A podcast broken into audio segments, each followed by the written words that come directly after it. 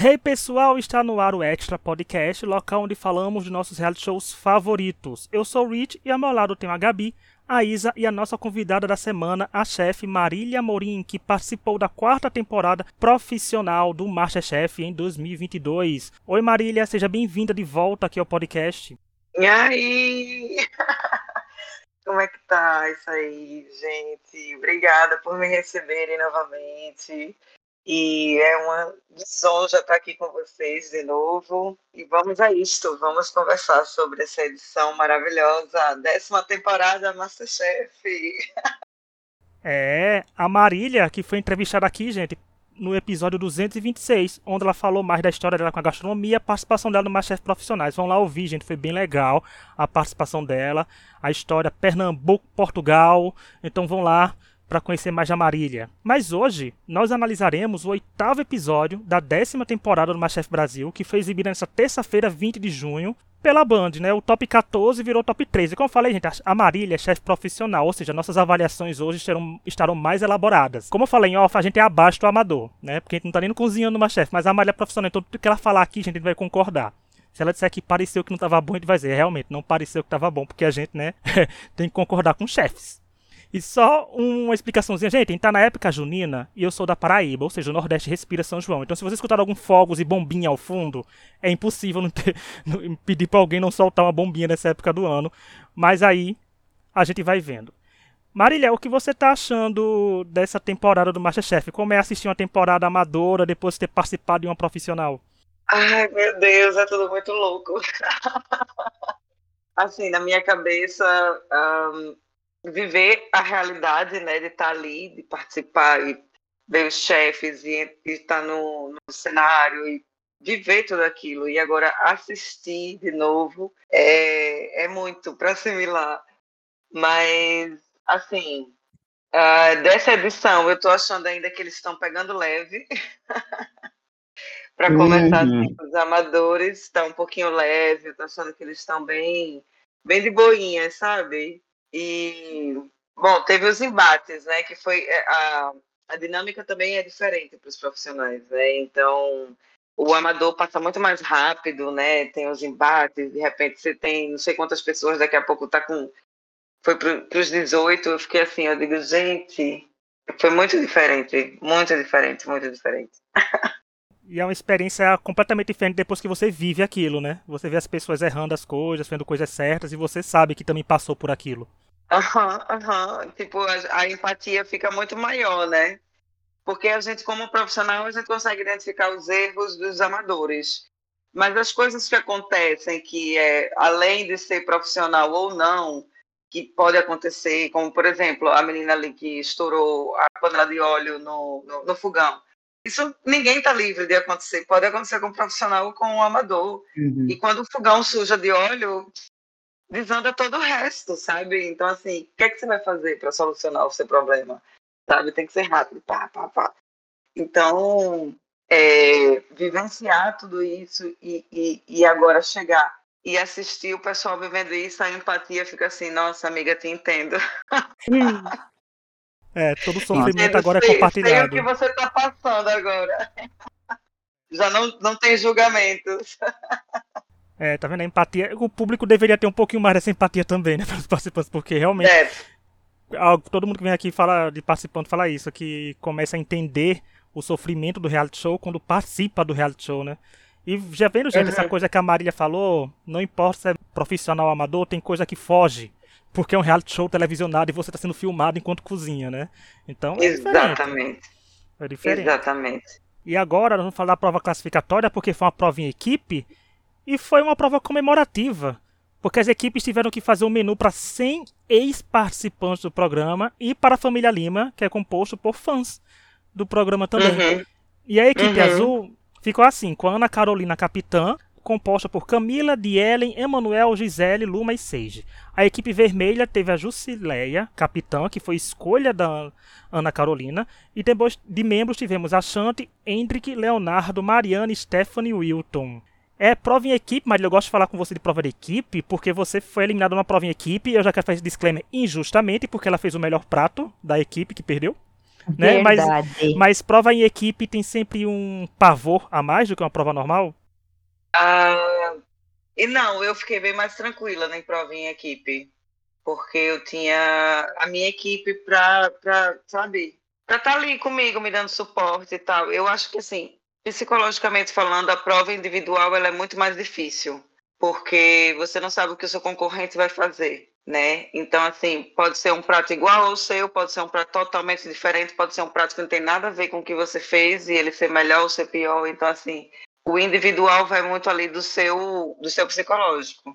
E com a equipe não, né? Por mais que você esteja desestabilizado psicologicamente, mas com a equipe vai ali te dando uma força, um vai ajudando, o outro dá uma ideia, o outro soluciona um problema, todo mundo junto ali vai e faz a ação toda completa e quando ganha, então, melhor ainda, né?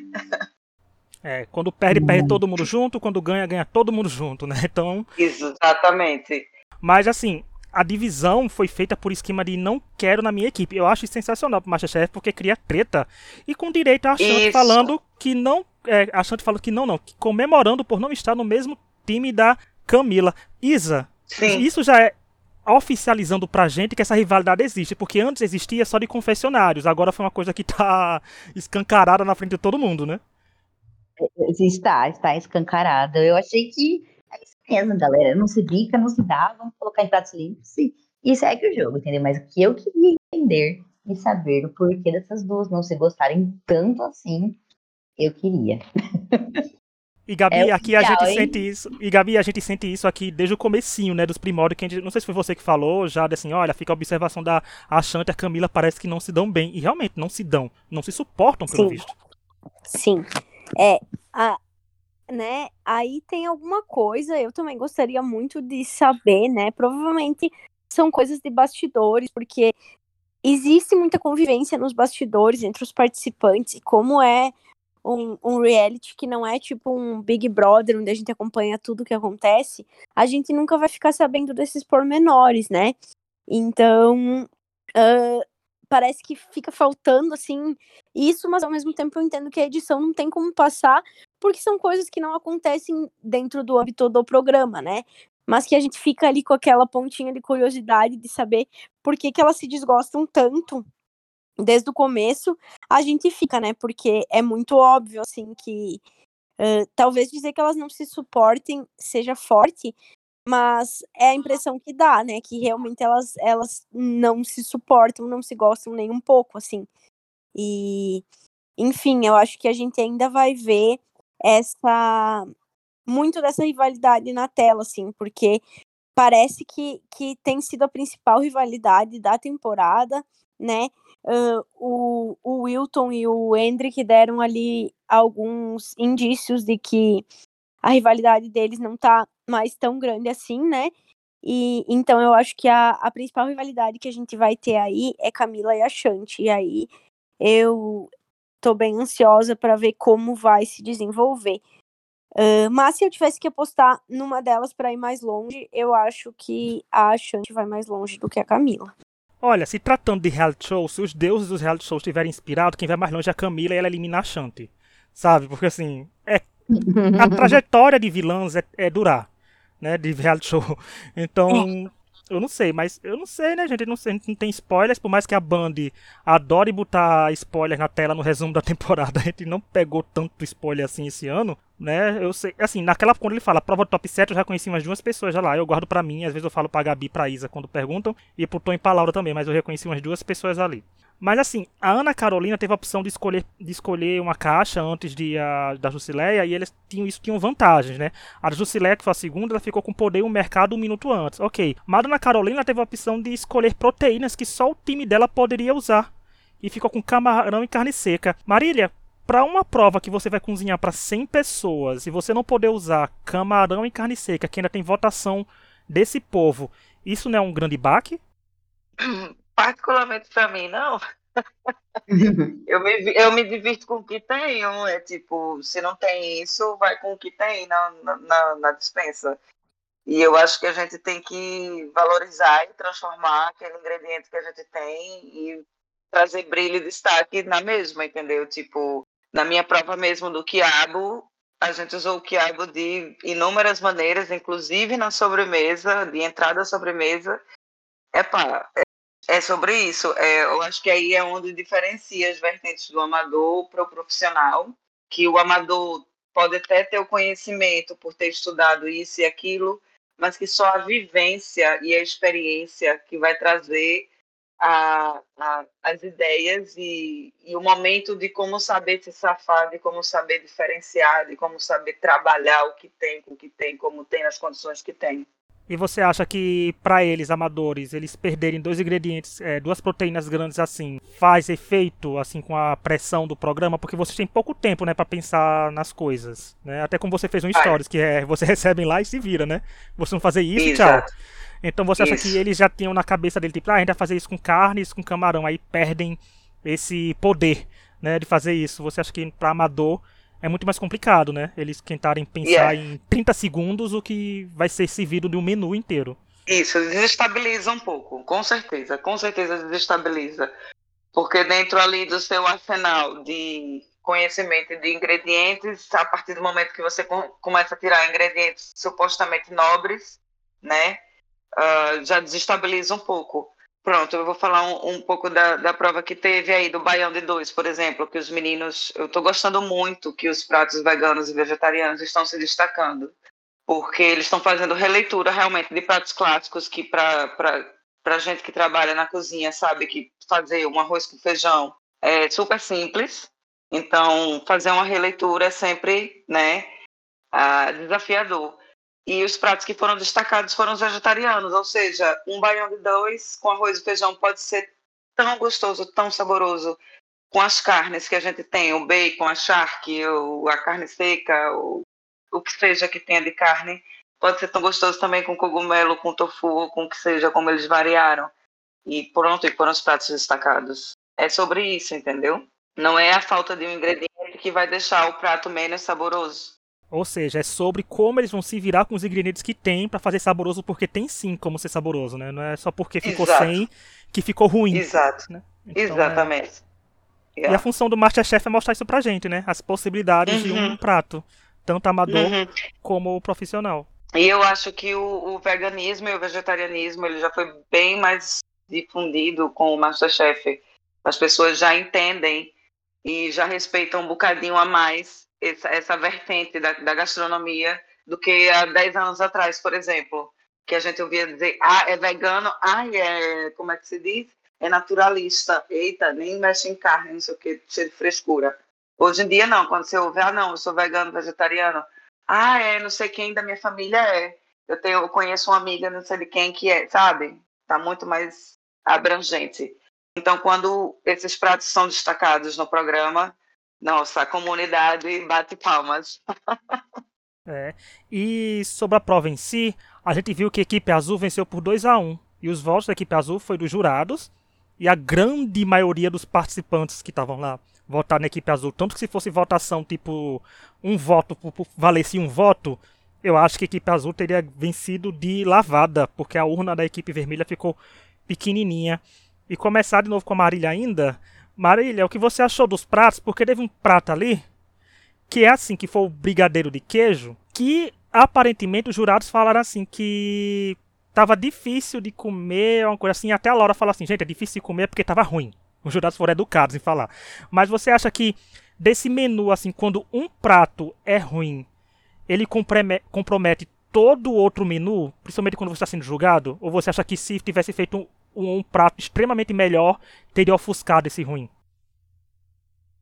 Então, é porque é bastante complicado, porque quando você acerta na sobremesa, se a entrada e o principal foi mais ou menos, e a sobremesa foi muito boa, você consegue deletar.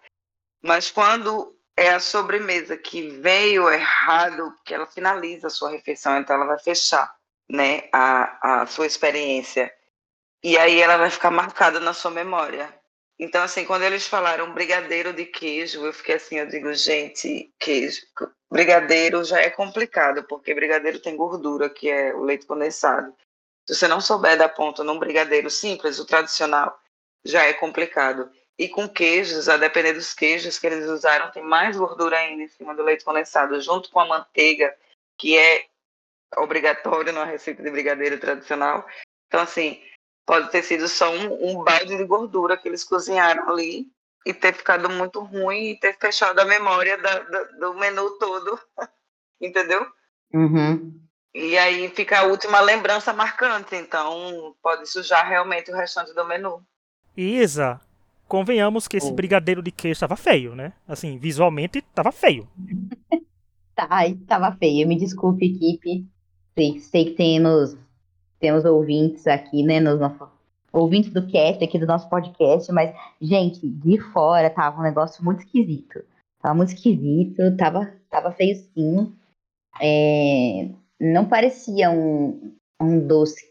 Eu não sei se aquilo era doce ou era salgado. Acho que era salgado, né? Mas assim, não dava vontade de comer, sabe? Pelo menos aqui da televisão não dava. Daí eu fiquei me perguntando como é que se faz um brigadeiro de queijo. e isso que a Marília trouxe pra gente, essa parte da gordura, realmente, né? É, a gente tava comentando antes de começar a gravar que parecia que eles estavam usando um queijo gorgonzola. E, gente, o gorgonzola é muito forte. Até pra fazer molho, né? De que precisa diluir, assim, tem que tomar cuidado na mão, né? Pra não pesar a mão nele. Então, eu achei que poderia estar esquisito mesmo. A Gabi até falou isso do em off do. Eu falei que ia trazer pra gravação, o cara falou, que tipo de queijo usaram? Eu falei, pelo resultado, escolheram o pior que tinha ali, né? Então, não sei qual queijo usaram, assim, usaram mais difícil. É, talvez com um outro tipo de queijo, o brigadeiro de queijo teria, né, feito um show e sido um sucesso e a equipe venceria. Sim, até porque, até porque aí no Brasil, acho que eu já vi aí no Brasil, é brigadeiro de Romeu e Julieta, que é queijo, com que já vi também lá em Recife tem o brigadeiro de queijo do Reino, que é delicioso. Agora assim, é aquela é aquela noção, tem que saber qual queijo usar, entendeu? Porque se não souber dar ponto no brigadeiro junto com o queijo, junto com a manteiga, é tudo gordura e vai ficar com aquela textura duvidosa. Sim. É, o que eu ia comentar era nessa linha, assim, de que eu acho que, como os jurados tinham pedido ali um menu bem brasileiro e tal, e de fato o brigadeiro, ele é algo que só tem no Brasil, né? Ele é brasileiro, assim. Então eu acho que eles tiveram essa ideia de trazer o brigadeiro.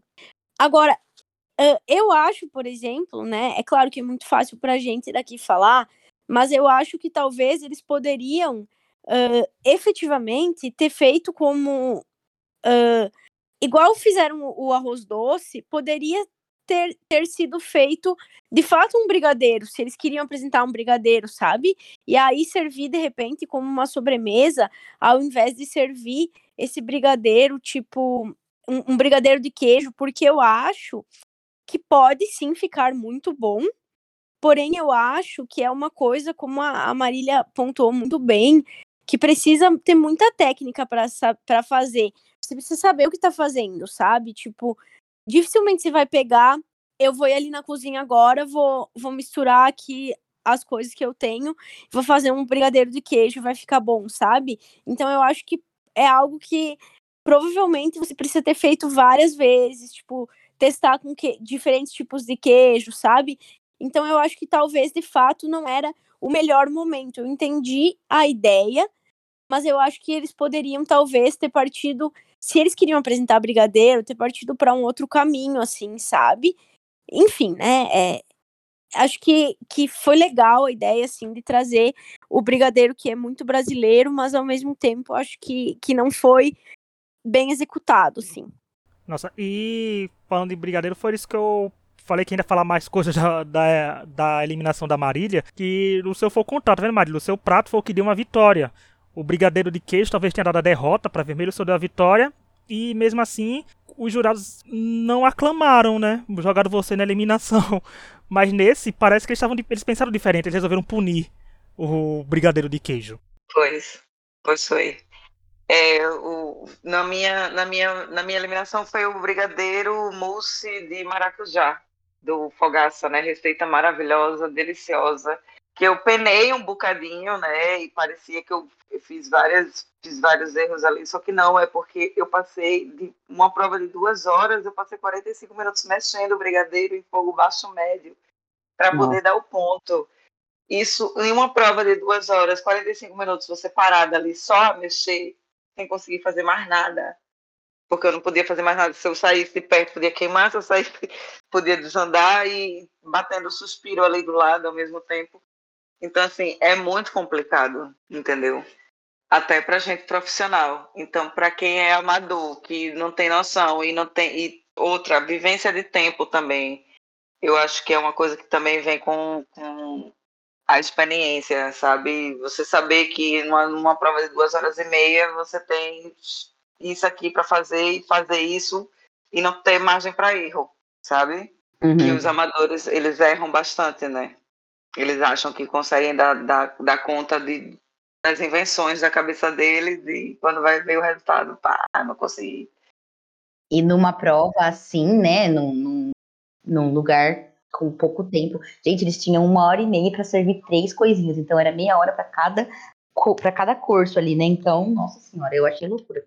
E do resto da prova, hein? Porque eles inventaram de servir uns chutes que eu particularmente não gosto. Porque para mim, comida eu tenho que meter um garfo nela, uma colher. Sabe assim, beber assim, tup, num chutes eu não gostei.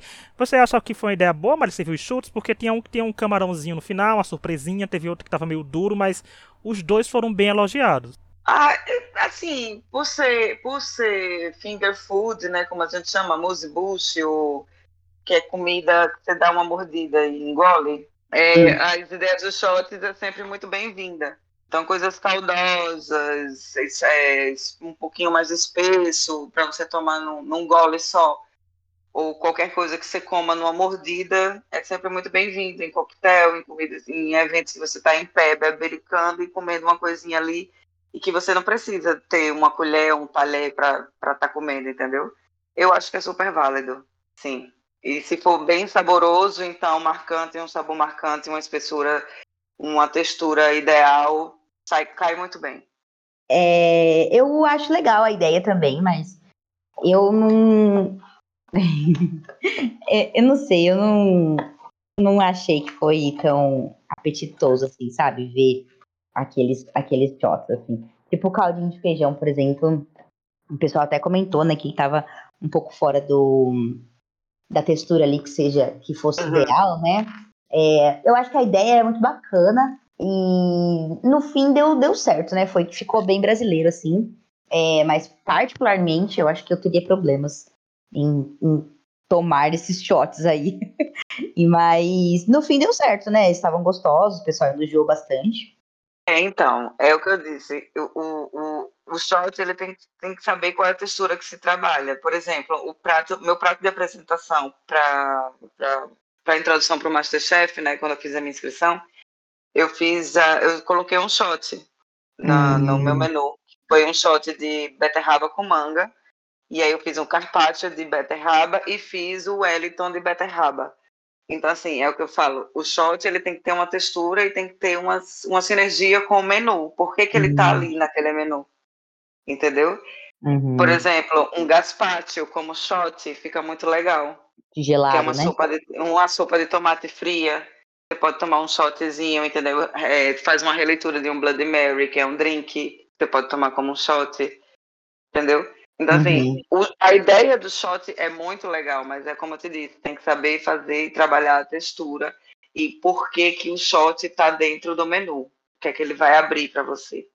Ou vai uhum. ser só um, por exemplo, um shot para limpar o palato entre a entrada e o principal, ou entre um principal e outro, sabe? Ah, legal. Nesse caso foi uma exigência da prova, né? Foi, né, uhum. né, gente? Foi sim, né? Foi, foi. Uhum. Tá vendo? É por isso é bom ter chefe profissional aqui, gente. Tá vendo? Outra visão pra gente. Tá vendo? Sim. Gabi, e você, o que achou dos shots e dos outros pratos do que foram servidos?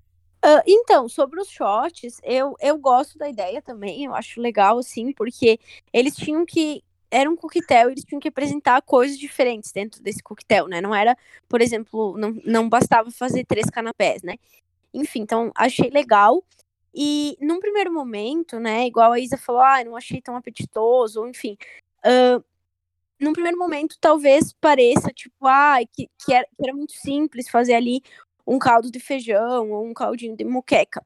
Mas quando eu paro para pensar, uh, dentro da temática, tipo, de comida brasileira, eu fico me perguntando o que que eu faria, sabe?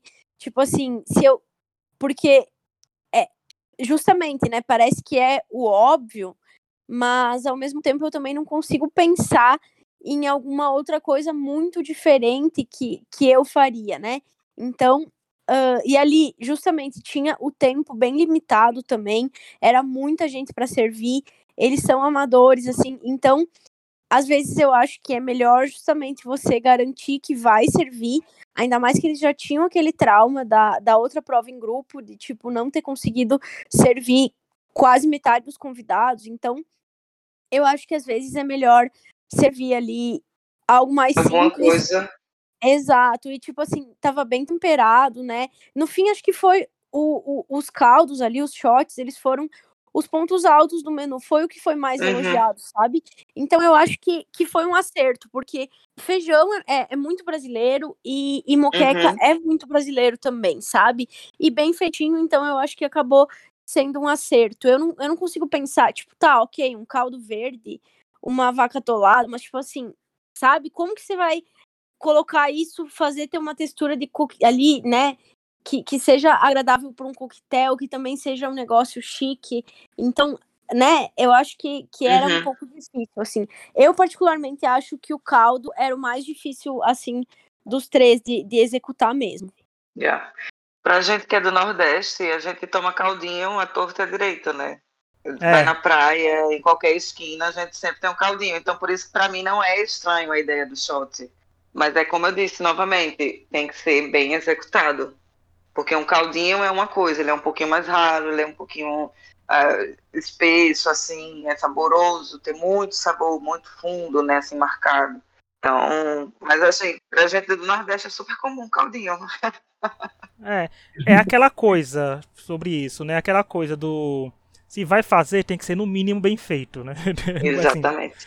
o o mais máximo, simples que seja. é, o máximo é ser a, a reinvenção do mundo, mas o mínimo é estar bem feito. Principalmente se você está sendo avaliado no reality show culinário sobre isso.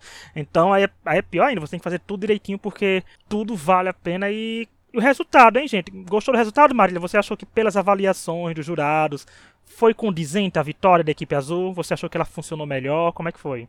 Sim, acho que sim, eles estavam bem preparados, se organizaram, né? Fizeram tudo direitinho. E foi assim. Assim, é, é- tá tudo muito novo, tudo tá tudo muito no comecinho ainda, muito verde, né? A gente, os primeiros desafios estão bem simples, ainda não dá, não dá para dizer quem é quem, entendeu? Então, tá muito, muito cedo ainda para dizer. E, e, sabe, a gente tá enfrentando assim também. Olha, semana passada a Mariane ganhou. E esse ano foi eliminada, né? Então é muito dinâmico, por enquanto as coisas ainda estão muito incertas, né? Sim, sim, sim, sim. O que parece estar seguro agora, daqui para frente pode ser que só desenrasque, só, sabe, começa a tropeçar. O que parece inseguro, de repente começa a ganhar. Mas eu acho que a gente tem que ficar de olho ali no Pastor, no Uhum. Will e no Leonardo. Eu acho que a gente tem que ficar ali de olhinho neles. Olha Olha. que o, o pastor Hendrick, no nosso, o, o que vai evangelizar enquanto cozinha, né, no Masterchef, mas eu- é, é isso mesmo, tem que o povo tá com aprendendo, ainda, porque é a segunda prova em equipe, né? E o mais engraçado que eu achei foi porque assim, quando a equipe vermelha foi formada, na teoria tinha mais pessoas que o público gosta mais, né? A gente sabe que o público não tem poder de votação no Masterchef. Então tinha 100% de chance de dar errado e a equipe vermelha perder, que foi o que aconteceu. Mas foi igual um confessionário quando eles falavam, a Jusilia falando, essa equipe é boa porque essa equipe é calma. E corta 10 minutos depois a Jusilia completamente surtando Todo na mundo- cozinha. Né? Então, é uma frase, é uma frase típica do Masterchef. Nunca dê um confessionário falando que tá calmo, porque o caos vai acontecer dois Nunca. minutos depois. Né? Isso me lembra o, Exatamente. Isso me lembra o rio que você compartilhou, Marília, seu, com você dando gargalhada de nervosa, né? Tipo, é o nervoso Exato. caos acontecendo. Porque você Não tem, tem que como. rir e nervoso, porque o caos está acontecendo e o tempo está passando e está tudo dando errado, tudo desencaminhando. Daqui a pouco quando você vai ver, entregou, que é o que importa. Entregou. Tá com sabor ótimo, mas entregar é importante. É, quando a Jusilé falou, eu gostei que a equipe tá trabalhando harmoniosa, eu digo, ih, gente, isso não vai acontecer. Daqui a pouco vai acontecer alguma coisa que essa harmonia não vai rolar. Mas, assim, na medida do possível, as duas equipes foram bem, assim, no sentido de que ninguém ficou sem prato, né? Eu acho que Uhum. ia ser muito complicado alguém ficar sem provar numa prova tão emblemática que foi bom, gente, rever nossas pessoas queridinhas lá. Nosso Pitico Edu, a Isa Scherer, o Renato, Uhum. Bruno, que já vieram aqui no podcast. Então, são bem legais de rever essas pessoas por lá. Agora. Gente, eu tenho que dizer, um, fazer esse comentário. Gente, eu vi gente ali que tava julgando a temporada, eu falei, "Ih, gente, você vai julgar a temporada, mas eu sei que na sua você não foi tão bom não, hein? Fica no ar de quem a gente tá Hum. falando aqui no podcast. Fica no ar nesse, dessa nas entrelinhas, mas tinha muita gente lá. E tinha gente que eu não reconheci, aí só pra explicar, gente, tem gente realmente que muita gente não reconheceu, porque o Masterchef levou pessoas da tempo, das temporadas, né, no plural, de 2020, que foi aquele esquema de uma temporada por Sim, episódio, do- quase, né? A temporada do Covid. Sim, É, sim, sim, que era Uhum. tudo rápido. Então, por isso tinha pessoas que muita gente não reconheceu. Fez, ah, participou de que temporada? Eu vi em 2020. Muita gente foi daquela temporada e voltou. Que, por sinal, Ah, a foi banda, rápido, foi tudo, foi tudo rápida. é, a banda deveria ter feito o que nem fez com o Heitor, porque o Heitor participou da temporada da- do auge da pandemia e depois voltou né, na nona temporada como participante regular, durou bastante. A banda podia dar uma oportunidade, pelo menos, para os vencedores de cada semana e trazer para uma temporada amadora regular, para eles terem a chance de cozinhar né, semanalmente e tal, ter seu tempo de tela, mostrar se evoluiu, etc. Então Ah, fica uma dica aí. Eu vou lhe falar que eu tô cheia de ciúmes dessa temporada. Ah. Fica com a sensação que a cozinha é sua, né, Marília? Tipo, estão usando a minha cozinha. Tão usando... É isso, é porque eles têm muito mais chances do que a gente. A nossa temporada foi bem curtinha, então, tipo, eles estão lá há muito mais tempo lutando, sabe? Mostrando quem é quem. Dá para identificar mais, dá para conhecer mais a personalidade de cada um. A, a, a nossa temporada foi muito curtinha, a quarta temporada de profissionais. Então, assim, foi papum, sabe? É verdade, foi rapidinho É, foi bem rápido. Foi. E eles, e eles tiveram abertura, cara, que abertura linda, tá tão linda. Ai, é mesmo. A desse também ano tá bem melhor. A desse ano tá bem melhor. Dessa temporada, pra mim, tá sendo essa abertura. Eu achei muito bonita. Nossa, tá lindíssima. Tá Eu linda. gostei, e ainda bem que a Marília falou, porque eu tinha notado no roteiro da estreia, nem tem comentado. Porque eu gostei da transição, que é um soltando uma coisa e o outro parece que tá pegando. A transição de um Sim. participante para outro ficou muito bem feito. Então, Muito, muito parabéns pra quem linda. fez. Linda, lindíssima. Lindíssima a abertura. Parabéns mesmo. Agora, antes de continuar, gente, só quero lembrar que estamos nas principais plataformas de áudio, como Spotify, Apple Podcast, Deezer, Google Podcast, Amazon Music e quase todas que você imaginar. Toda quinta falando do Masterchef Brasil e outros dias falando de outros reality shows que tá vindo aí. Tem No Limite vindo, tem Corrida das Blogueiras vindo, tem um monte de coisa vindo aí. A gente vai continuar falando. Nos avaliem com cinco estrelas, indique o podcast para amigos e quem gostar de reality show para acompanhar aqui com a gente. As redes sociais do podcast estão na descrição, assim como as redes sociais da Marília também estarão lá para vocês acompanharem ela por lá. E agora nós vamos falar de prova eliminatória, porque eu acho que aconteceu uma coisa interessante. Porque assim, a prova, a primeira prova foi uma prova comemorativa, foi uma prova tipo, né, tipo 100 participantes, é, três pratos, é menu completo, é isso, aquilo. Aí chega na prova eliminatória, vieram com uma confeitaria, que eu sei que é o terror, com o canal de Aquiles de vários participantes da temporada amadora, mas vieram com a bala baiana, que eu vi que algumas pessoas ficaram, tá, podia ser uma prova mais elaborada, uma prova muito mais difícil, né? Então, porque a Shanti, Hendrik, Jusileia, Leonardo, Mariana e Stephanie Wilton tiveram uma hora para servirem os melhores doces possíveis, né, dessa confeitaria. Mas, como se não bastasse, o Masterchef sempre tem aquele dedinho, né, de twist, tiveram que colocar a castanha de caju como ingrediente obrigatório. Marília, você como chefe profissional, acha que uma bala baiana é uma prova boa para uma temporada amadora? Para decidir quem fica e quem sai? É, é sim, porque exige muitas técnicas. É o caramelo, é o recheio, é, é tudo. É o ponto da bala, porque se você conseguir fazer o caramelo, não significa que você conseguiu dar o ponto certo, pode quebrar um dente de uma pessoa. Hum. Então, ela, ela parece fácil, mas é bem tricky. Ela exige muitas técnicas. E o fato de ter que adicionar a castanha de caju você vai adicionar essa castanha de caju como? Como para Lenê, vai colocar no recheio, vai colocar na cobertura, vai usar como? Entendeu? Então, assim, ela é uma pegadinha. Aí gostei dessa observação da parte que é técnica. Então foi uma prova para muitas pessoas mostrarem ali que, que tinham técnica, né? Então uhum. é uma prova complicada, que parece fácil, é complicada. É, então é, eu gostei. Agora a gente já pode concordar que a prova foi boa. Ai, gente, foi boa, foi eliminar. Mas e a Isa, o que você achou dessa prova eliminatória? Ah, eu adoro quando tem o caos. É tão legal de assistir. é, eu achei bacana também, viu? Eu tô gostando muito provas que estão trazendo bastante coisas brasileiras, né? É, a gente viu aí várias coisas já emblemáticas do Brasil. É, eu tô adorando isso. Também essa parte toda mais vegana, né, e vegetariana que a gente tem visto. Então, eu gostei da prova. É, eu não achei que ela fosse tão técnica assim quanto a Marília trouxe, mas tá vendo, gente? É por isso que nós não somos é. E eu, além de quando a Isa falou disso, de que tá trazendo coisas mais brasileiras, eu, como nordestina, a Marília vai concordar também, é bom quando traz coisas nordestinas para mostrar como a gastronomia nordestina dá uma temporada inteira, como eu falei semana passada. Dá pra fazer o Masterchef Nordeste só com prato nordestino, dá pra durar uns 50 episódios, porque tem muita coisa. Em cada estado, muita. então, nem se fala. Muita coisa, muita coisa, muita coisa. E varia muito de um estado para outro.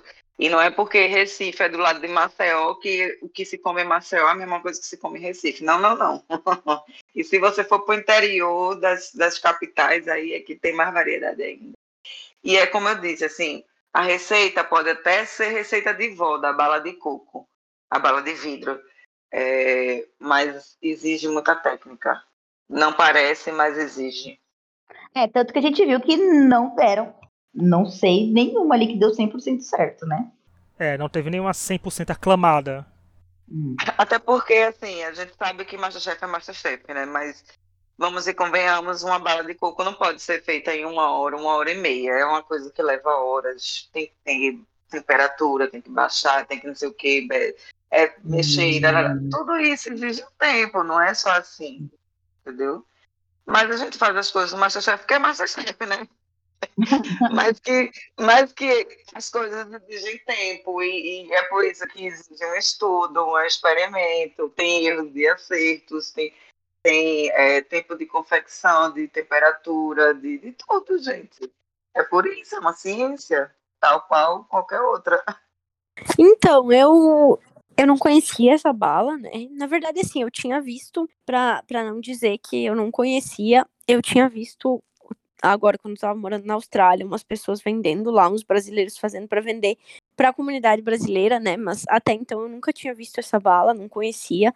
Aqui no sul a gente não, não tem esse hábito, então eu nunca comi a bala, então não sei, não, não sei assim fazer muitos comentários. O que eu pude perceber um pouco é do que a Marília disse, assim, que parecia ser uma prova bem técnica, né? A gente já viu várias vezes no MasterChef o pessoal se perder para fazer caramelo, né? E uhum. qualquer pessoa que já tentou fazer um caramelo também em casa sabe que, tipo, é muito muito rápido assim para te perder o ponto, queimar o caramelo, não conseguir deixar do jeito que precisa, né? Então, não é tão fácil assim, né? E eu achei uma prova legal, assim. Uh, eu, particularmente, eu gosto talvez seja porque eu gosto mais de comer salgado. Eu gosto mais quando as provas acho que são de, de salgado, ou quando são provas onde eles conseguem uh, exercer um pouco mais da criatividade, assim, né? Uh, então não é o meu tipo favorito de prova, mas eu achei legal, assim, sabe? Eu achei, achei que foi legal. E o Masterchef continua investindo em confeitaria, porque essa temporada tá aparecendo bastante, com mais frequência do que outras temporadas amadoras, né? Eles estão estão deixando um recado, tipo, para quem for pra 11 primeira temporada, dizer, olha, venham com, com um bom arsenal confeiteiro aí, porque a temporada pode exigir bastante. E de resultado da prova, nós tivemos a vitória da Jusileia, que se torna a primeira participante a conquistar duas vitórias individuais, a primeira com dois pins, né? Ficamos de olho nessa Jussi. E a Mariana foi eliminada do episódio. E aí, Marília, o que você achou do resultado, com base nas avaliações de jurados? Você achou que foi justa a eliminação da Mariane?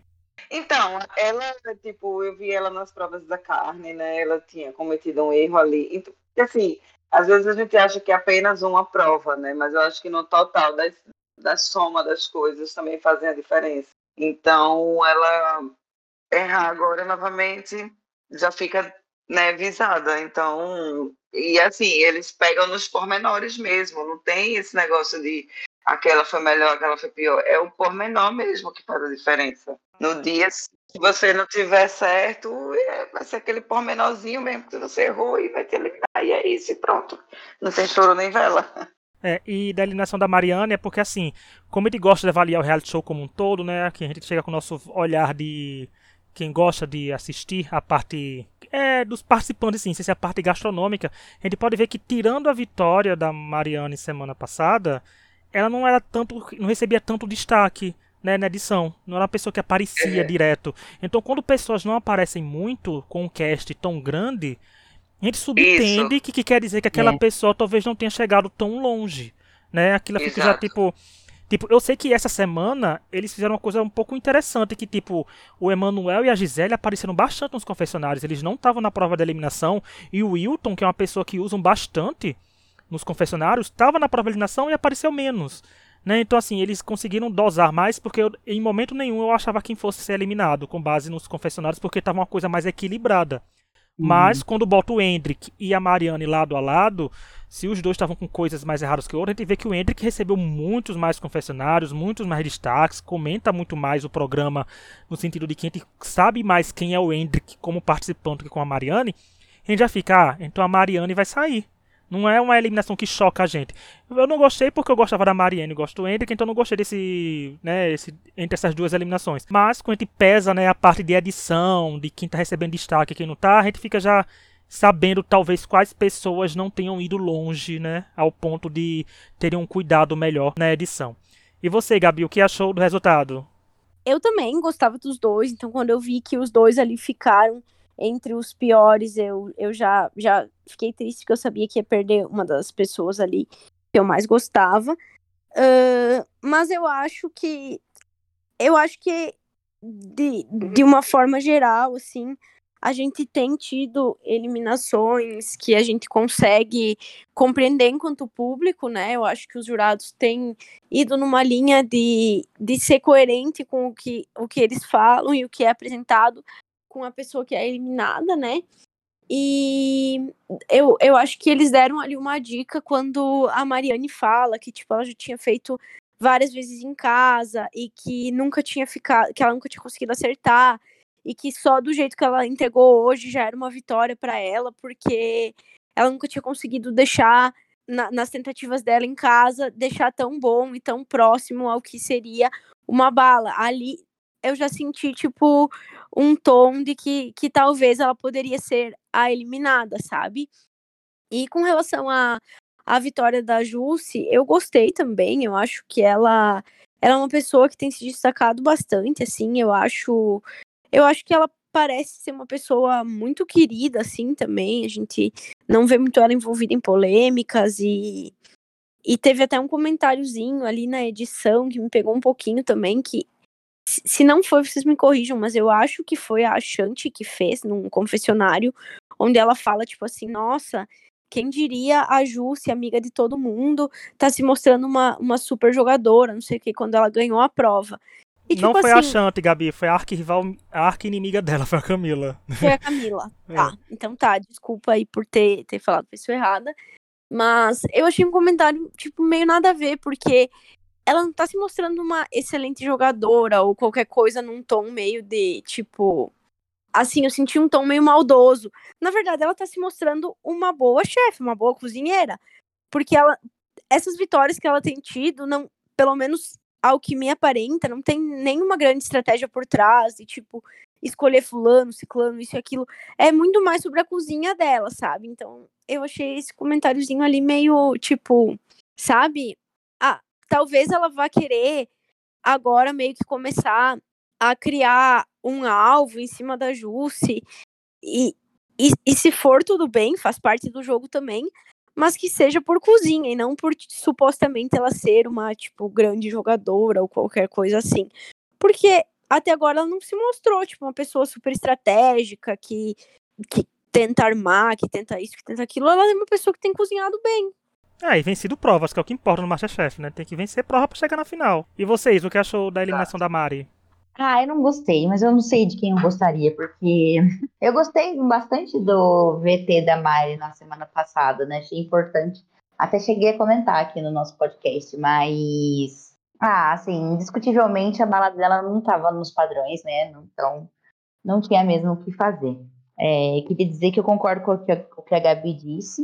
É, eu não acho que a Just tenha mostrado nenhuma, nenhum jogo estratégico vilanesco para para ser taxada desse jeito, né? Mas é, também concordo com o comentário do, acho que do Wilson, que do Wilton que falou que ela tem dois pins, tem que tomar cuidado com ela, sim, né? Tem que prestar atenção, uhum, uhum. ela é uma boa cozinheira, mas que ela também agora também precisa apresentar coisas muito melhores, né? Então, é, a, essas duas vitórias dela coloca ela num outro patamar, e isso pode ser bom ou pode ser ruim, né? É, depende do, do muro e dos jurados no dia, no que isso vai importar ou não. Mas vamos para o último bloco, que é quando a gente escolhe o destaque do episódio, que é assim, toda semana, nós aqui no podcast, o convidado, quando tivermos, escolheremos nossos destaques do episódio com base em critérios pessoais, que serão justificados aqui por cada um de nós. Ou seja, o resultado pode ser, ah, eu quero trazer fulano porque eu achei que ele foi bom nisso, quero trazer cicrano como negativo porque falou isso. Quero começar com Marília, para você, quem foi o destaque do episódio? A pessoa pode ter se destacado por coisa positiva ou negativa. Ah, desse episódio, o Wilton, né? Ele sempre se destaca. ele sempre se destaca não só pela pessoa que ele é, né? Mas por ele também ser muito técnico. Ele sempre dá pitaco no próprio dos outros. Ele sempre diz o que ele acha que deve fazer, não sei o quê. Eu acho que ele se destaca bem, independente do episódio. Gabi, quem é seu destaque da semana? O destaque da semana é a Jussi, porque uh, não só porque ela foi a primeira pessoa a conquistar o segundo PIN ali, né? Uh, então a segunda vitória individual, mas também porque eu acho que mesmo na prova em grupo ela teve um bom desempenho, né? Apesar dela ter sido líder da equipe derrotada. Porque ao contrário, por exemplo, da outra prova em grupo, onde a gente viu o Hendrick indo muito mal e, tipo, levando a equipe dele para derrota, eu achei que a edição focou em alguns acertos da Jussi, né? Como, por exemplo, a os colegas ali dela provando o caldo e dizendo que, tipo, não precisava colocar mais tempero, e ela indo lá e colocando mais tempero. Ela insistindo muito sobre a textura do caldo de feijão deles. E, e no fim acabou sendo bastante elogiado. Eles elogiaram muito tempero, elogiaram muito a, a textura do caldo. Então, coisas que para mim uh, mostrou que apesar dela ter perdido, foi muito mais mérito da outra equipe do que demérito da equipe dela. Então eu acho que ela conseguiu ter um desempenho equilibrado entre as duas provas e aí para mim a, a, fecha com chave de ouro a partir do momento que ela é a segunda pessoa a, a ter duas vitórias ali e que sim coloca ela agora em uma posição de destaque dos outros precisarem sim ter cuidado com ela, mas também dela precisar começar a se destacar cada vez mais, né? Isa, quem é seu destaque e por quê? Eu vou trazer Carol, porque eu sou fã dela desde o comecinho e eu acho que ela teve a, é, o destaque merecido nessa prova também. Então, é, eu achei que ela foi uma boa líder para a equipe dela. E um, eu gostei muito de ver, é, ver a história da equipe e dela sendo contada novamente. Então, queria dar o meu destaque para ela essa semana. E eu tenho fé que a Carol é muito longe nesse jogo. Meu Deus, eu espero que não tenha. Ai, quando a gente começa a torcer pelo povo aqui, Isa, o povo começa a ser eliminado. É típico desse podcast. Daqui a pouco ele vai começar o. Daqui a é pouco ele vai começar. É, daqui a pouco ele começa o festival de desculpas que a gente sempre tira nesse podcast aqui. Ah, Desculpa por ter torcido. É. E o pior é que o programa é gravado, né? Então é os participantes que enganam a gente. Porque é gravado. Então ai, ai, ai. Não eliminou os participantes. Mas o meu destaque não vai ter quatro. Não vão ser quatro pessoas, que eu vou escolher alguém que já foi escolhido por vocês três, que é a Jussi também, que eu botei, porque, como tudo que a Gabi falou, foi a primeira participante a ganhar dois pins, porque esse ano, com essa twist dos pins, parece que os jurados estão sendo mais criteriosos em dar o escolher o vencedor de cada prova. Né, assim, para não ter uma pessoa com 3, 4, 5 pins logo de cara. Porque, por exemplo, temporada passada, a Melina teria 3 pins em 3 episódios, né? Que ela ganhou 3 provas seguidas. Né? Então, o Wilton nos profissionais mesmo, o Wilson nos profissionais, teria uns três pins também, ele ganhou muita prova no começo. Então, eu acho que estão tentando equilibrar para ter aquele negócio tipo, olha, ganhou um pin agora, depois de todos os outros pins já terem sido distribuídos. Eu gosto, e também concordando com a Gabi com a parte da prova, mas eu acho que a parte da prova ela vem como destaque para mim também, pelo caos que ela apresentou trazer, porque ela sempre parecia uma pessoa muito serena. Foi bom ver esse lado caótico da Jussi, né? Ver como ela então a edição trabalhou muito bem com ela essa semana. Uhum. Né? A gente conheceu o, o, lado dela, que é o lado mais calmo, né? Que ela cozinha bem, que a gente sabe, mas conheceu também o lado, o lado dela como é sob pressão. Quando é, como é que ela se comporta quando as coisas começam a dar errado, né? Então foi uma uhum. deu para conhecer a Jusilia como não só como cozinheira, mas como personagem essa semana. E eu acho isso extremamente importante, porque Querendo ou não, o Masterchef é reality show, o público engaja, o público segue, o público torce, né, demonstra torcida. Então isso é bom para ela. E ela ganhou bons confessionários também. Então, para mim, a Jussi também é destaque positivo da semana. E é isso. Chegamos ao fim de mais um episódio. Obrigado a quem nos ouviu. Quero agradecer mais uma vez a chefe Marília, que esteve aqui com a gente. Muito obrigado, viu, Marília? Vai voltar mais vezes sim. E adoramos ah, seus comentários, obrigada. porque você mudou nossa opinião para muita coisa aqui, viu? Tá vendo como é bom ter uma chefe profissional aqui com a gente? Tá vendo, gente? É ah, obrigada, gente. Espero participar até a final da décima temporada. Vamos ver o que, é que vai ser. Olha. Muita coisa ainda vai rolar. Perceber quem é quem já agora, mas ainda tá muito verde essa temporada. Ainda muita coisa vai acontecer. Verdade. E, Sim. como falei, não esqueçam de ouvir o episódio 226, que é a nossa entrevista com a Marília, que foi gravado praticamente na semana depois que ela saiu, televisionado, né? Porque é gravado no Masterchef Profissionais. Ela comentou tudo sobre a gente, sobre o programa. Vão lá ouvir e mandar e-mail pra gente com sugestão de tema, gente. extrapodcast.gmail.com. Então a gente se vê quinta-feira para mais Masterchef. Até lá. Tchau. Tchau. Tchau.